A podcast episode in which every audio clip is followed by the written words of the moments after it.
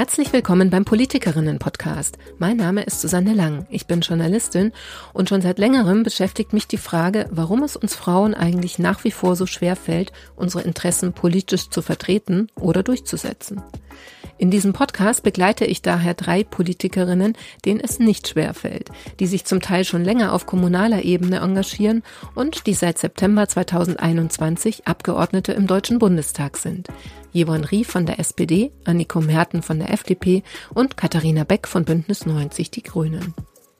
Mich interessiert, wie Sie unsere Zukunft gestalten, mit welchen Widerständen Sie konfrontiert sind und wie das überhaupt geht. Macht bekommen und Macht behalten. Ihr hört die zehnte Folge des Podcasts und heute spreche ich nach einer kleineren Urlaubspause wieder mit Katharina Beck. Die 39-Jährige war Spitzenkandidatin der Hamburger Grünen und ist finanzpolitische Sprecherin der Grünen Bundestagsfraktion. Hallo, Frau Beck. Hallo, Frau Lang. Ja, wir sind wieder zurück im Podcast. Sie hatten Urlaub, ich hatte es vorher schon angesprochen, was erstmal nicht so spektakulär klingt, aber für eine Berufspolitikerin ja schon etwas Besonderes ist. Es gibt ja auch keinen Mutterschutz und keine Elternzeit für Politiker und Politikerinnen. Sie hatten jetzt eine kleine Auszeit. Ist Ihnen das leicht gefallen, die zu nehmen? Ähm, also, wenn man keine Sitzungswochen hatten. Wir hatten, glaube ich, schon mal diese Unterscheidung zwischen Sitzungswochen und Nicht-Sitzungswochen. Ne? Und bei den In-Sitzungswochen kann man sich eigentlich gar keinen keine Freizeit nehmen. Da ist alles krass durchgetaktet. Da sind die Plenartermine, da sind die ganzen, ich leite ja auch die mhm. Arbeitsgruppe Finanzen, da sind Austausche mit den anderen KollegInnen von FDP und SPD. Das ist einfach mega voll. Aber wir hatten eben drei Wochen, wo es keine Sitzungswochen gab. Und nachdem ich mhm. seit der Geburt äh, meines Kindes ähm, äh, eigentlich gar keine äh, Zeit mal für Familie hatte, habe ich dann drei Wochen ähm, so eine Art Urlaubsversuch gemacht Versuch, warum. Drei Tage nachdem wir dann losgefahren waren, hatte Putin den Angriffskrieg auf die Ukraine gestartet und äh, selbstverständlich gerade, weil es auch um also erstmal betrifft so was einen natürlich. Ich bin jetzt ähm, verantwortlich als Parlamentarierin auch im schlimmsten Falle irgendwann Entscheidungen über den Einsatz unserer Armee ähm, äh, zu treffen. Deswegen war dann mit Urlaub erstmal nicht mehr so viel. Auch wenn wir unterwegs waren, war ich sehr, sehr viel virtuell in ähm, Fraktionssitzungen, Hintergrundgesprächen, im Dialog. Und wir hatten eben die Finanzsanktionen. Und ich habe zwar einen Stellvertreter, der das auch extrem gut macht, aber trotzdem war es mir auch wichtig, aktiv zu sein. Und das hat dann den Urlaub äh, auch so ein bisschen ähm, ja, weniger urlaubsmäßig gemacht, als das ursprünglich mal gedacht war. Ah, also losgefahren heißt, Sie wollten tatsächlich verreisen? Wir sind verreist, genau. Ah, okay, Sie sind verreist und haben von dort aus dann Kontakt gehalten. Richtig. Aufgrund von Corona ist sowieso super viel virtuell nach wie vor und Termine in den Nichtsitzungswochen, da sind die Abgeordneten immer in ihren Wahlkreisen, wo sie herkommen. Ne, die meisten zumindest. Und äh, wenn da Austauschtermine wie Fraktionssitzungen oder AG-Sitzungen sind, sind die eigentlich dann immer virtuell.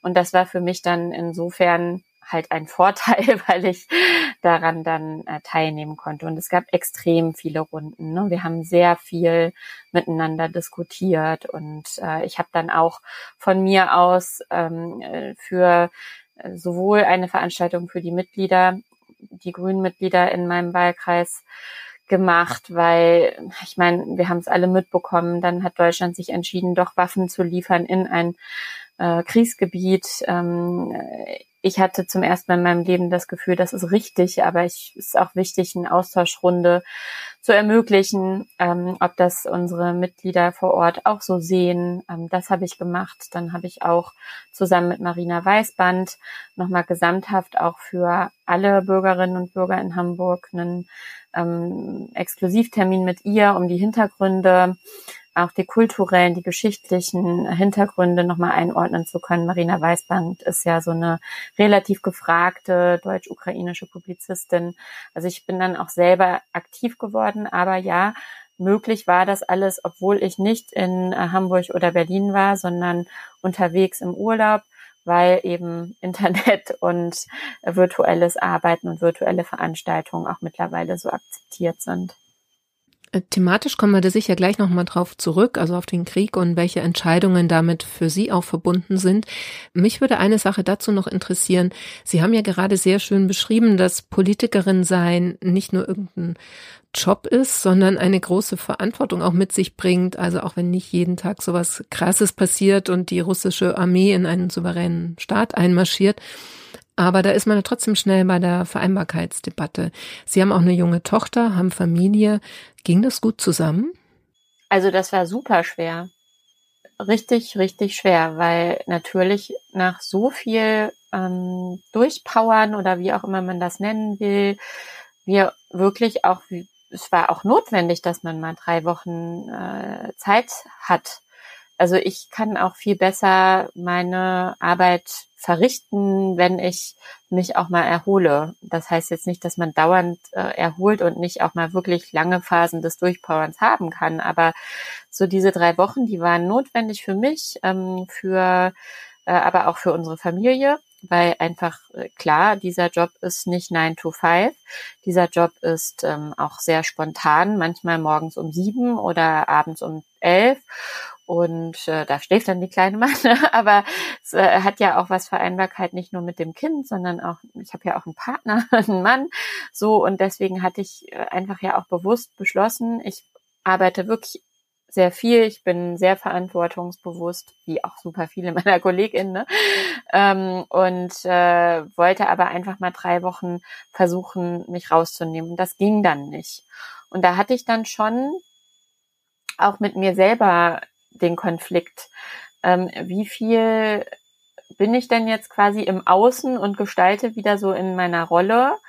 Äh, wie viel ist davon wirklich notwendig, ähm, weil eben dieses ja auch im Innen aufzupassen, dass das alles irgendwie auch einigermaßen gesund bleibt auf die lange Frist, auch wichtig ist. Und diese Balance hinzubekommen, fand ich dann schon eine ganz schöne Herausforderung, weil ich jemand bin, der dann wirklich ganz schnell in diesem Ich setze mich für die Sache ein drin ist.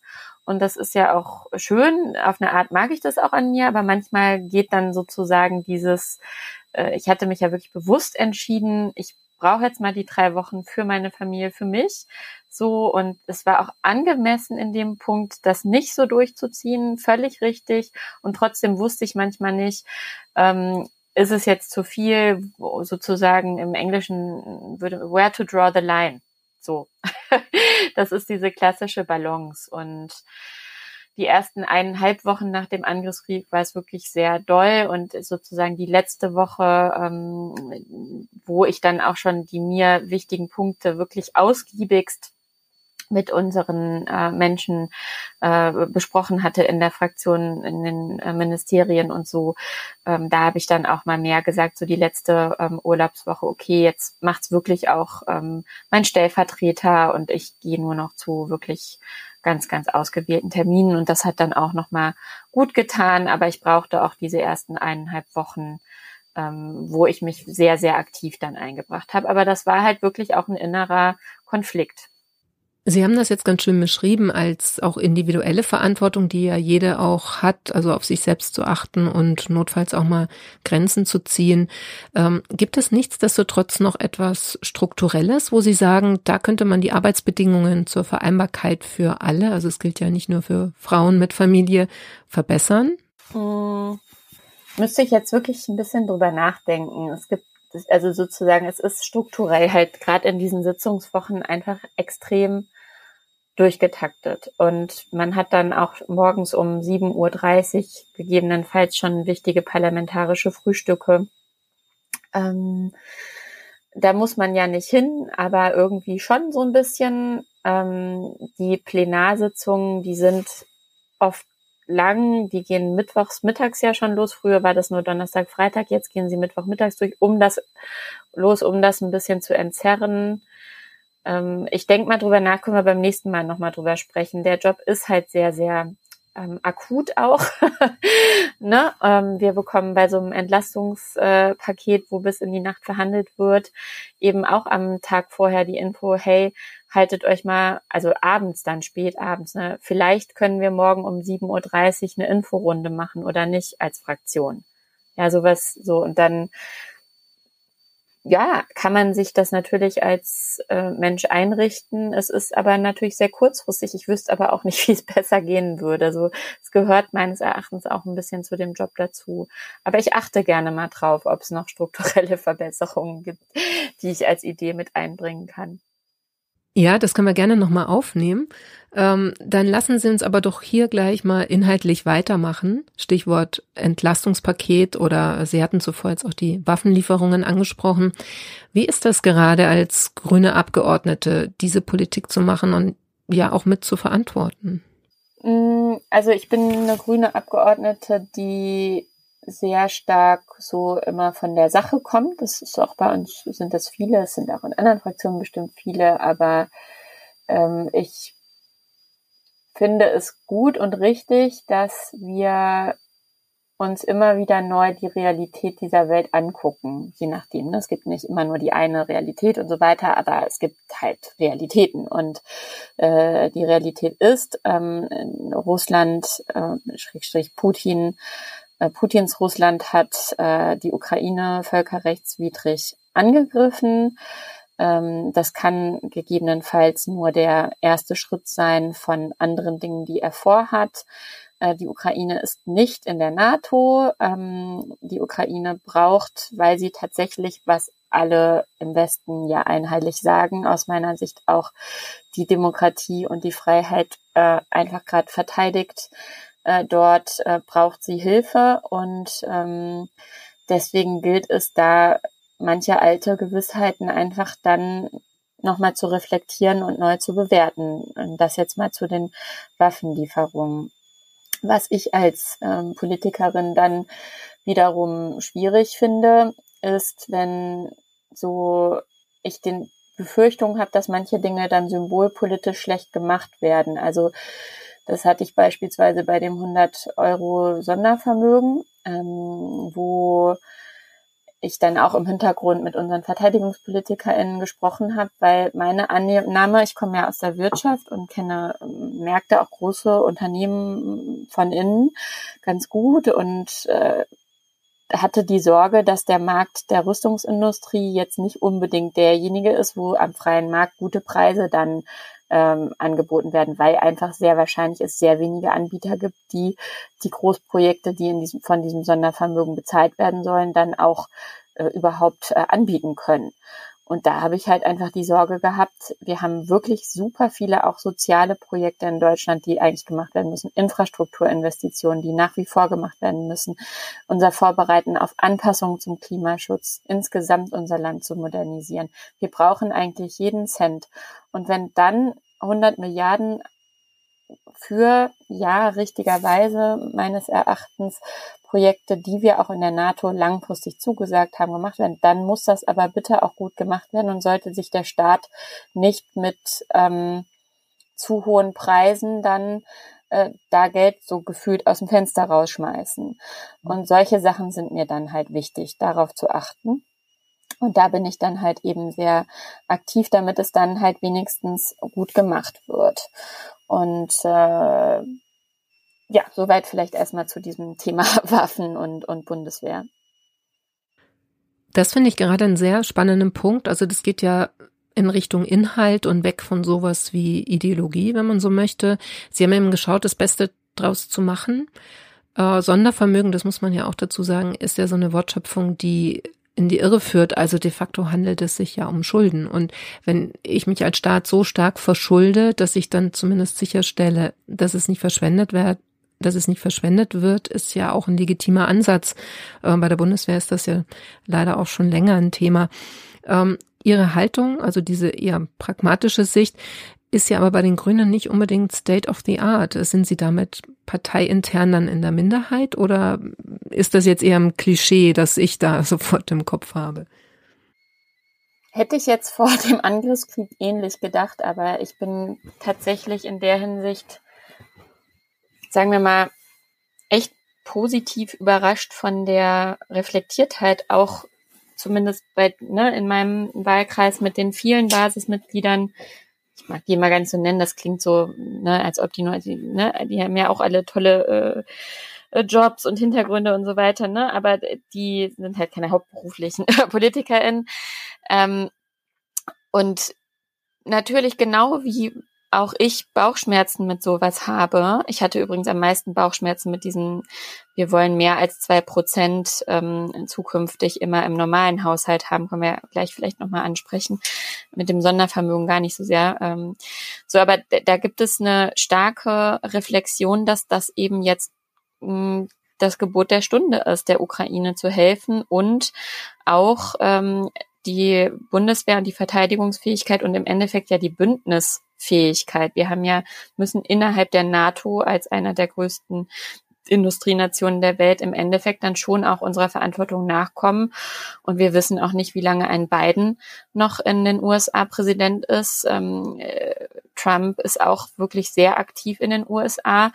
Ähm, so unschön wir das historisch finden, so gleichwohl es ist wichtig, dass wir als Deutschland hier auch offensichtlich militärisch mh, mm, oder sagen wir mal in der Verteidigungspolitik besser aufgestellt sind. Und jetzt muss man halt gucken, der Verteidigungshaushalt, der jährliche ist ungefähr 50 Milliarden und ist in den letzten Jahren von 30 auf 50 Milliarden gestiegen und trotzdem haben wir in der Ausrüstung ein Riesenproblem.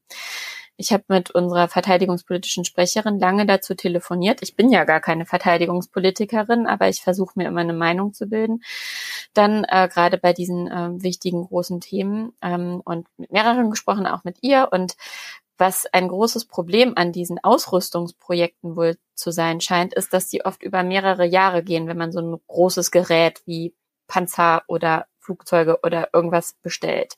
Und dass man dann mit dem jährlichen Haushalts ähm, des Parlaments manchmal in richtig große Probleme kommt, diese Mittel abzurufen und dass deswegen schon allein das Finanzinstrument des langfristig wirkenden Sondervermögens etwas Vorteilhaftes ist.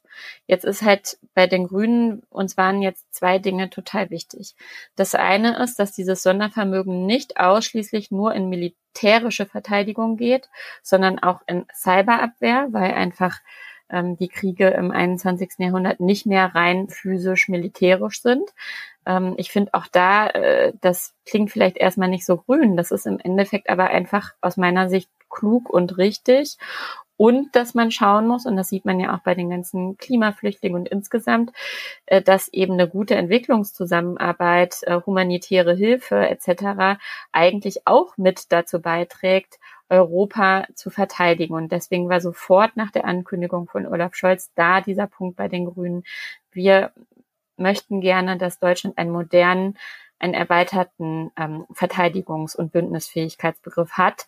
Und im Endeffekt ist das auch gelungen, dass dieses Sondervermögen für die Bündnis- und Verteidigungsfähigkeit Deutschlands eingesetzt wird und nicht nur für die Ausgaben von Rüstung. So, das ist erstmal richtig, richtig toll. Und äh, das Zweite ist, was passiert denn jetzt eigentlich immer mit diesen jährlichen 50 Milliarden? Da hat man dieses berühmte äh, Beschaffungsamt in Koblenz. Und da scheint das Problem so zu sein, dass um diese 50 Milliarden pro Jahr dieses jährliche Ding abzurufen, werden da immer diese größten Batzen, die da drin sind, irgendwie als erstes bearbeitet und kleinere Sachen wie diese Thermounterwäsche, die berühmte, das sind so kleine Bestellungen, dass die erstmal hinten überfallen. Und das heißt, man muss wirklich ganz grundsätzlich an diesem Beantragungs- und Management und äh, so etwas verändern da bin ich jetzt tatsächlich nicht tief genug drin, aber das ist auch ein zweiter Punkt, den wir als Grüne extrem doll betonen und äh, da äh, sehr dran arbeiten, dass dieses Beschaffungsamt und eben Versorgungsamt da nochmal an anderen Kriterien ähm, organisiert wird. Wie genau das gehen soll, vielleicht interviewen Sie, machen ja auch jetzt ein paar Specials, vielleicht interviewen Sie ja auch nochmal unsere verteidigungspolitische Sprecherin, aber das ist uns zweitens halt eben auch total wichtig, dass diese 50 Milliarden auch effektiv eingesetzt werden. Ja, genau. Ähm, ja, wo wir schon bei den prinzipielleren grünen Themen sind, wie ging es Ihnen denn mit dem Besuch von Robert Habeck in Katar? Also Sie sind ja als finanzpolitische Sprecherin nun nicht unbedingt direkt für diese wirtschaftspolitischen Fragen zuständig oder verantwortlich. Aber ähm, ja, ganz allgemein hat man schon den Eindruck, dass die Menschenrechte zwar wichtig sind und für wichtig gehalten werden, aber sobald ähm, Energiefragen ins Spiel kommen, dann doch eben zweitrangig sind. War es Ihrer Meinung nach richtig, sofort nach Ersatz zu suchen? Mhm. Also erstmal bin ich ja auch stellvertretendes Mitglied des Wirtschaftsausschusses. Deswegen bin ich durchaus auch bei den Wirtschaftsthemen äh, sehr tief drin ähm, und natürlich auch auf Basis meines Hintergrunds, dass ich so lange in der in der Wirtschaft gearbeitet habe. Und äh, ich persönlich fand das leider notwendig, wir alle fanden das leider notwendig. Man sieht ja jetzt auch am im Endeffekt ist diese Rubelforderung von, ähm, von Putin, dass jetzt ab, ich glaube, übermorgen, letzte Woche hat das angekündigt, ähm, er nur noch Gaslieferungen äh, in Rubel bezahlt haben will. Im Endeffekt ist das so eine Art ja, Versuch eines Ultimatums, äh, uns zu erpressen. So. Und wir haben einfach dramatische Abhängigkeiten von Russland. Und Russland macht gerade einen brutalen Angriffskrieg. Das ist ja nicht einfach nur ein Angriffskrieg, das ist ja ein absolut völkerrechtswidriger, alle irgendwie nur irgendwann mal, wenn es geht, im Krieg ethisch sich zu verhalten, nämlich keine Krankenhäuser zu bombardieren, keine Schulen, keine Wöchnerinnenstationen, alles wird gebrochen. Es ist ja wirklich unfassbar. Das war in Syrien auch schon so. Da gab es halt ein Assad und alles war mega kompliziert, aber jetzt ist halt wirklich sehr klar die Trennung so. Äh, mit, also mit diesem Russland ähm, weiterhin diese Geschäfte zu machen, das ist wirklich fast gar nicht zu ertragen. So, jetzt ist es sag ich mal, auf der wenigen Erträglichkeitsskala ein bisschen weniger äh, schlimm, womöglich, das mit Katar zu machen. Ist das jetzt toll? Nein, aber ich finde es absolut verantwortungsbewusst und es gab auch mal diesen Aussag, only Nixon could go to China. Äh, es musste dann vielleicht jetzt auch ein, ein grüner äh, Wirtschaftsminister sein und ich glaube, was das Gute an Robert Habeck ist, ist, dass wir endlich überwinden, alles immer nur schwarz und weiß zu sehen. Es ist irgendwie total toll. Nein. Es ist total schmerzhaft, jetzt auch uns um eine Diversifikation mit den Ölstaaten, die nun mal alle jetzt nicht die tollsten Demokratien sind, zu machen. Aber es ist nicht ganz so schlimm, womöglich wie in Russland. Und was halt ich schon glaube, ist, dass das Ansprechen von Menschenrechten auch unterschiedliche Skalen hat. Und da habe ich einfach ganz klar das Vertrauen, dass das nicht einfach nur eine Feigenblattformulierung war. Das ist ja auch bei Annalena Baerbock immer sehr klar in ihren Unterhaltungen, dass sich da im Stil dessen, wie das Thema angesprochen wird, die Dinge schon auch hm, solider aufstellen, als das in der Vergangenheit war. Also auch hier nichts, wo man die ganze Zeit Juhu schreit, aber etwas, wo ich glaube, dass das um auch, dass Robert Habeck und Annalena Baerbock da ihren Eid dem deutschen Volke gegenüber zum Wohle zu agieren, das haben sie geschworen. Ähm, immer wieder prüfen, was muss dafür geschehen und dann auch mal in den sauren Apfel beißen und nach Katar fahren und äh, nach Saudi-Arabien, wo wirklich noch nicht alles so ist, wie wir, wie wir uns das wünschen würden, aber eben zu versuchen, dass Deutschland noch ausreichend Energie hat, bis wir, und das ist ja das Eigentliche, bis wir es schaffen, endlich mehr auch selber produzieren zu können mit erneuerbaren Energien. Und da wurde ja so viel verhindert in den letzten 16 Jahren. Ja, also ich persönlich mag ja diesen, wie soll ich sagen, ja, pragmatischen Ansatz sehr gerne und äh, ist ja kein Geheimnis, dass es bei den Grünen verschiedene Flügel gibt und Robert Habeck jetzt nun eher dafür steht, aus diesen Schubladen ja so ein bisschen herauszukommen und, und Politik für alle zu gestalten. Mir ging in dem Zusammenhang gerade noch ein anderes Schlagwort durch den Kopf, ähm, wo gerade auch wieder alle ideologischen Reflexe schön durchgespielt werden. Das ist das Schlagwort feministische Außenpolitik. Ähm, das wurde ja gar nicht so sehr diskutiert, als es in den Koalitionsvertrag aufgenommen wurde. Aber nun bringt es die Situation so ein bisschen mit sich, es äh, ist eben Krieg. Aber ähm, inhaltlich wird das ja auch nicht wirklich diskutiert. Also es heißt sofort März gegen Baerbock und ähm, also mich würde es total nerven, wenn ich eine Politikerin wäre, die ja eher an realitätsnahen Problemlösungen interessiert ist, so wie Sie sich jetzt auch beschreiben, äh, und ich mich immer wieder damit auseinandersetzen müsste. Geht Ihnen das auch so? Nervt Sie das? Nerven finde ich eigentlich Nerven passt für mich nicht so gut. Ich finde es eher erschütternd. So. Und ich möchte aber allen empfehlen, die Rede von Annalena Baerbock von, ich glaube, es war am Mittwoch aus dem Plenum anzugucken, wo sie unfassbar berührend und sehr, sehr klar angesprochen hat, wie Vergewaltigung bis zum Beispiel Srebrenica, da war sie nicht als Kriegsverbrechen benannt wurde und wie sehr, so hat sie es gesagt, die Frauen diesen Krieg noch in sich drin haben. Ja, und es hat sie im Bundestag gesagt, und sie stand da wirklich und meinte so, und Herr Merz, und weil Z. Robrindt gesagt hat, ich habe mir überlegt, ob ich sage, und hat sie das da äh, benannt und gesagt, wie unfassbar äh, unverständlich das ist, dieses Thema auch das Thema der, der, der Frauen in der Außenpolitik nicht zu berücksichtigen, ist einfach nicht auf der Höhe der Zeit. Und es passt nicht zu dem, was in Kriegen passiert. Und ähm, das war so toll, das möchte ich allen Hörerinnen und Hörern hier wirklich empfehlen, sich da nochmal die Rede von Annalena Baerbock anzugucken vom letzten Mittwoch ähm, im Bundestag. 22. März muss das dann gewesen sein, glaube ich. Ähm, oder am 23. Ich weiß nicht. Ich hatte ja Corona und habe das so halb im Delirium geguckt. Ähm, und ich finde das einfach durch auch hier wieder im Endeffekt ja Fakt Fakten einfach widerlegbar. Und an diesen blöden ähm, Grabenkämpfen auf Twitter versuche ich mich immer gar nicht so sehr zu beteiligen. Das zieht nur total viel Energie.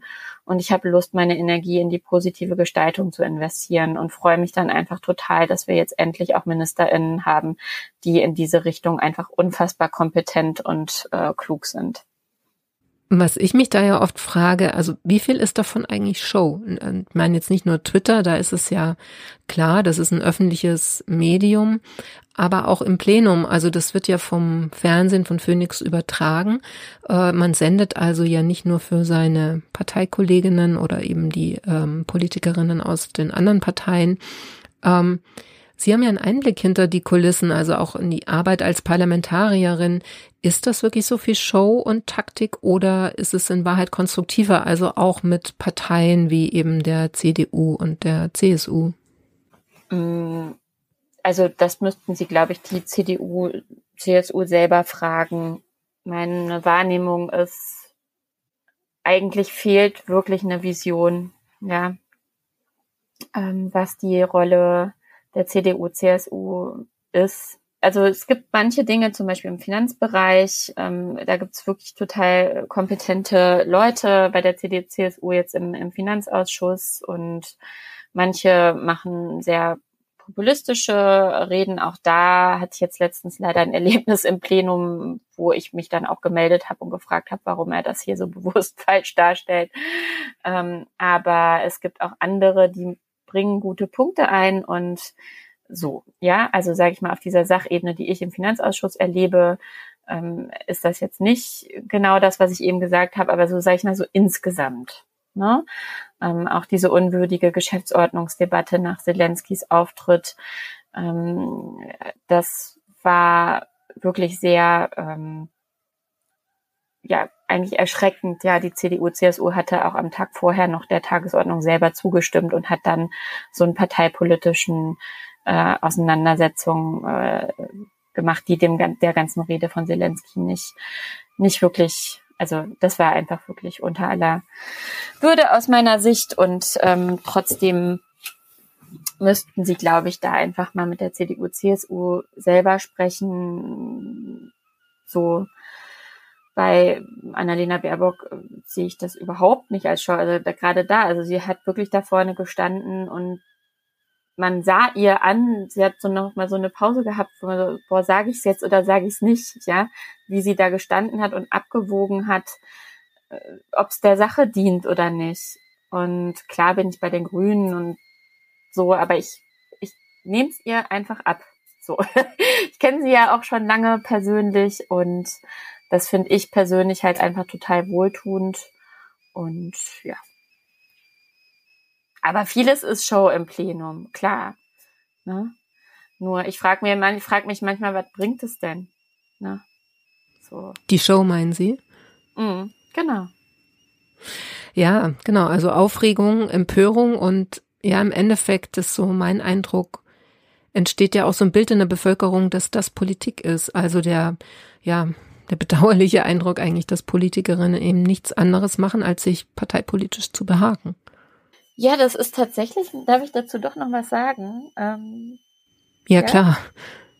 Okay, ich weiß ja nicht, Sie haben ja vielleicht noch, also so diese Wahrnehmung, dass man innerhalb des Parlaments glaubt, dann mit so deftigen Reden, gegebenenfalls auch gegen die anderen und so was zu gewinnen. Also ich glaube, das ist manchmal wichtig für dieses interne, die interne Bundestagslogik, ja. Aber so ein bisschen ist die Frage ja manchmal, was, wer ist denn der Adressat von so einer Rede? Und Sie hatten ja schon gesagt, es ist halt auch öffentlich. Ähm, und ich, ich überlege mir schon meistens so vor meinen Reden, bisher war es ja nur drei und äh, die dritte habe ich auch zu Protokoll gegeben, das kann ich vielleicht gleich auch nochmal kurz ähm, er, er, erzählen, einfach so behind the scenes mäßig. Mhm. Ähm, so, was will ich denn damit erreichen? So, und man kann mit solchen, ich wäsche jetzt mal die anderen Parteien reden, echt viel Applaus bei der eigenen Partei zum Beispiel kriegen. So, das ist auch wichtig, ne? Dass man den Support in den eigenen Reihen hat. Aber das jetzt dauernd zu machen, weiß ich nicht. Also ich habe mir bei der einen Rede halt überlegt, okay, ich möchte gerne auch, ähm, ich sag's jetzt einfach gerade mal nicht, äh, weil so, das, aber ich, und das, mir war wichtig, Menschen zu überzeugen, bestimmte Menschen zu überzeugen. Und ich habe dafür auch bewusst auf eine Bashing-Rede verzichtet habe versucht, Menschen zu gewinnen für etwas, was vielleicht nicht qua Definition deren Position ist, sondern wollte sie überzeugen tatsächlich. So, und das war für mich auch hart, weil ich habe gar nicht so extrem viel Applaus von meinen eigenen Leuten bekommen. Und trotzdem wusste ich, okay, ne, ich besinne mich nochmal, was wollte ich erreichen? Ich habe nämlich genau von den Leuten, die ich überzeugen wollte, habe ich gesagt, aha, ja, denn das fand ich wirklich eine gute Rede, du, du, du. Und wo ich so dachte, okay, dann habe ich offensichtlich mein Ziel erreicht. Ne? Nur da muss man sich halt, also das ist schon auch nicht so einfach, weil man will ja in seinem Zuhause auch beliebt sein. ja, genau. Das äh, ja, haben Sie schön gesagt, genau. Ähm, Sie hatten vorhin gesagt, Sie hatten eine Rede zu, zu, Protokoll gegeben. Das heißt, es ist so, als hätten Sie sie gehalten, aber Sie haben sie nicht vorgetragen, richtig? Genau. Spät abends, das war so ein Donnerstag, wo ich nach 23 Uhr dran gewesen wäre und danach wären sogar noch andere Tagesordnungspunkte gekommen, also sind gekommen. Und da hatte ich vier Minuten Redezeit ähm, zum Thema Steuererklärungen und dass ähm, Menschen mehr Zeit haben, die einzureichen. Das ist ja auch gut. Ähm, und da hatte eben die CDU, CSU so einen Antrag und wir haben das als als äh, Koalition haben wir das aber noch ein bisschen äh, erweitert gemacht, aus meiner Sicht auch äh, an vielen Stellen besser. Und da hätte ich gerne drauf ähm, geantwortet, dann auf diesen Antrag von der CDU, habe dann aber beschlossen, okay, ähm, ich gebe die Rede zu Protokoll Bedeutet, ich muss die dann aber auch wirklich physisch ausgedruckt vorne den Protokollanten geben im Bundestag. Und dann wird halt dann auch gesagt, ja, die Kollegin Beck und es waren dann noch zwei andere, die haben jetzt ihre Rede zu Protokoll gegeben und dann freuen sich die Menschen, die im Plenum da noch sitzen, auch immer darüber, dass sie ein bisschen Zeit erspart bekommen haben. Und ich habe diese Rede dann auf meine Webseite gestellt und sie ist jetzt im Bundestagsprotokoll und dann verzichtet man so ein bisschen auf diesen Fame und ein Foto irgendwo in Social Media, aber das ist dann auch meines Erachtens manchmal gut, ne, dass man es schafft, dass die Leute nicht bis vier, fünf Uhr morgens da im Plenum sitzen müssen. Hm, ja. Eine andere Sache noch, die Sie auch so im Nebensatz angedeutet hatten vorhin, ich hatte ja Corona. Ähm, das ist ja nun ein Thema, das aus der öffentlichen Diskussion fast verschwunden ist. Also es flackert hier und da mal wieder auf, aber steht ja eigentlich in keinem Verhältnis zu den Inzidenzen, die nach wie vor sehr hoch sind und zum Teil ja nach wie vor steigen sogar. Ähm, nun haben wir beide Kinder, also Sie haben eine Tochter und ich kenne auch viele andere Eltern da gibt es wirklich eine große Frustration angesichts der aktuellen Corona-Politik. Also man muss ja eigentlich auch sagen, äh, dass es eben keine Corona-Politik mehr gibt und alle Regelungen fallen. Ähm, man hat ja wieder das so das Gefühl, dass Familien und Kinder von der Politik nicht geschützt werden oder zumindest an letzter Stelle kommen.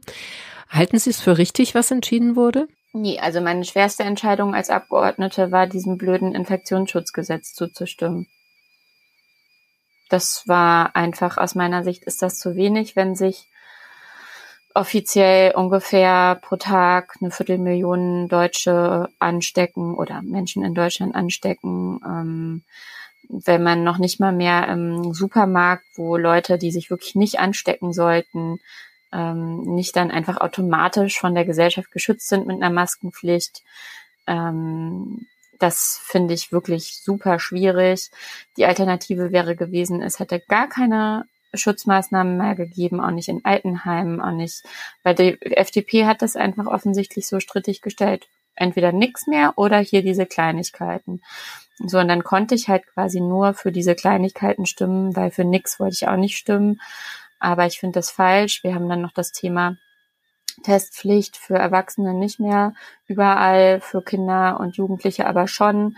Ähm, da blutet mir auch so ein bisschen das Herz bei dieser weiteren äh, Ungleichbehandlung, ähm, gerade auch bei Kindern. Ich habe das schon erlebt bei kleineren Kindern, die im Endeffekt Nasenbluten haben, weil es halt nicht so einfach ist, diesen Nasentest zu machen. Oder dann gibt's nicht überall. Also ich glaube, mittlerweile gibt's Lolli-Tests überall, aber das, das weiß ich nicht, ob flächendeckend in ganz Deutschland.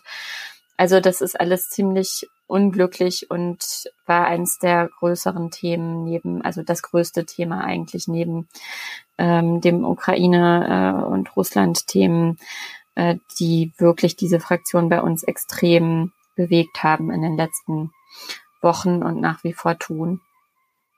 Und auch für die Koalition eine anstrengende Geschichte ist. Ja, das war jetzt sehr diplomatisch formuliert. Anstrengend. Ja, ähm, nee, das denke ich auch. Also Corona wird uns leider ja noch begleiten, über den Sommer wahrscheinlich sogar auch, aber spätestens dann im Herbst und Winter kann ich mir vorstellen, stehen ja wieder neue politische Entscheidungen an. Ja, und es ist einfach, diese Impfung wirkt für den Herbst und Winter. Also ich bin auch für eine Impfpflicht, so ungern ich das bin, bin ich aber auch da von der Überzeugung her, ich werde es nicht nochmal, also viele kleinere und Kleinstunternehmen und Menschen die auf ihre Kinder aufpassen müssen zu Hause. Ein weiterer Lockdown ist für so viele Leute emotional, aber auch finanziell dann wahrscheinlich doch der letzte also ne, so der letzte Schritt, dass dann doch die Existenz aufgegeben wird. Ich bin im Dialog mit einigen ähm, Kleinstunternehmerinnen, Solo-Selbstständigen etc. Das ist so dramatisch. Eine Freundin von mir hat ein Catering-Unternehmen. Jetzt kommt noch hinzu, dass alle Speiseöl ähm, gebunkert haben. Jetzt sieht sie, dass irgendwelche Menschen in dieser Gesellschaft äh, gut und günstig äh, Sonnenblumenöl äh, bei eBay für 10 Euro ähm, verkaufen. Äh, das ist, sind schlimme Dinge, ja, die, die, die hat auch nach gut zwei Jahren kaum mehr Rücklagen und äh, auch äh, Auftragslagen gehen zurück. Und wenn wir dann im Herbst das gleiche Spiel von vorn machen, ich wünsche mir eine vorausschauende Politik. Und man sagt irgendwie so ein bisschen, there is no glory in prevention. Aber wir müssen dieser Prevention mal wieder ein bisschen Glory geben. Also vorausschauend zu zu agieren. Und ja, leider ist die Impfpflicht schützt auch nicht komplett vor vor Ansteckung, aber sie schützt davor, dass wir wieder im Würgegriff äh, der äh, Hochhospitalisierung sein werden. Und darum muss es doch gehen, dass wir es schaffen, als Land endlich mal langfristig aufzuatmen. Und äh, ich mache mir da viele Sorgen drum und ähm, hoffe einfach sehr, dass wir da ähm, in der Bevölkerung die Menschen überzeugen können, in, im, im Parlament eben auch noch Abgeordnete überzeugen können, wirklich hier vorausschauend für den Herbst und den Winter da nochmal vielleicht ja jetzt aktuelle Positionen nochmal neu zu überdenken. Ja, das hoffe ich auch. Da kann ich mich nur anschließen. Ich krieg aber auch viele Anschreiben, dass die Impfpflicht das absolute schlimmste Teufelszeug dieser Welt ist, ne? Und ich finde auch diese ähm, Bedenken müssen ernst genommen werden. Ähm, ich antworte auch immer mal wieder auf Anfragen. Ähm, aber ich habe halt einfach in der Güterabwägung bin ich sehr stark zu dem äh, Ergebnis gekommen, auch auf Basis der medizinischen Einschätzungen, ähm, dass halt also die Erkrankungen sterben ja auch pro Tag es ändert sich ja immer und die Dunkelziffern und so weiter, aber über 200 Leute, wie schnell ist man da bei ein paar Tausenden, ne? Man ist ja schon innerhalb von fünf Tagen bei Tausend, also es ist einfach schon auch eine große Verletzung dieser Gesellschaft, die im Moment untergeht. Äh, und das ist sowohl durch Tote als auch eben durch das Sterben von Existenzen auf eine Art oder das fast, ne, als auch eben die absolut krasse Überlastung von Eltern mit dem Homeschooling und so weiter. Ich weiß nicht, ob zum Beispiel auch manche Freundinnen von mir das nochmal im Winter, wie, wie die das durchstehen sollen. Irgendwie geht's ja dann immer, aber äh, wie ist halt die Frage, ne? Ja, vielen Dank, Frau Beck. Jetzt haben wir ganz schön viele Themen heute durch. Ich wünsche Ihnen erstmal noch eine gute Restbesserung in Sachen Corona.